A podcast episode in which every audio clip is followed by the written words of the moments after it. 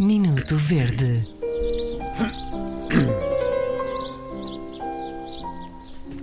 Hoje eh, vamos ler uma verdice que nos chegou da nossa ouvinte Susana Ferreira, que provavelmente não pediu anonimato, mas fica aqui. Susana Ferreira, e vou dizer bem o nome dela, Susana Ferreira, que nos escreve uma coisa que é muito curiosa. Eh, diz ela: Bom dia, Hugo, Inês e Tiago. Bom dia, Bom Susana dia, Susana. Ferreira. Bom dia, Susana Susana. Ferreira.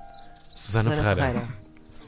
Decidi escrever este e-mail com o meu desabafo com o intuito de sensibilizar as pessoas para este tipo de atitudes que ferem os sentimentos de algumas.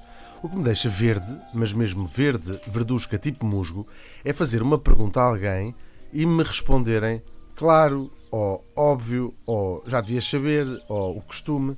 Ora, vamos lá raciocinar um bocadinho. Se a pergunta foi feita, é porque não sabíamos a resposta. Ah, Ponto.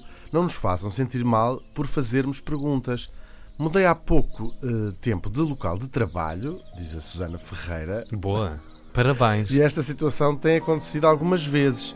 Faço um apelo a todos para fazermos deste mundo um lugar melhor. Respondam, se faz favor, com respostas concretas e não ridicularizem as pessoas. Obrigada. Para terminar, gosto muito de vocês e não há equipa das manhãs como a vossa. Sem o vosso boost logo de manhã, não aguentaria estas respostas sem mandar alguém a um sítio que nós cá sabemos. Mas- Óbvio. Óbvio, óbvio, Susana Ferreira. Parece-me óbvio. A mulher tem? Tem razão. Razão. A Susana Ferreira tem razão. Sim, mas aqui. Disseste Suzeira?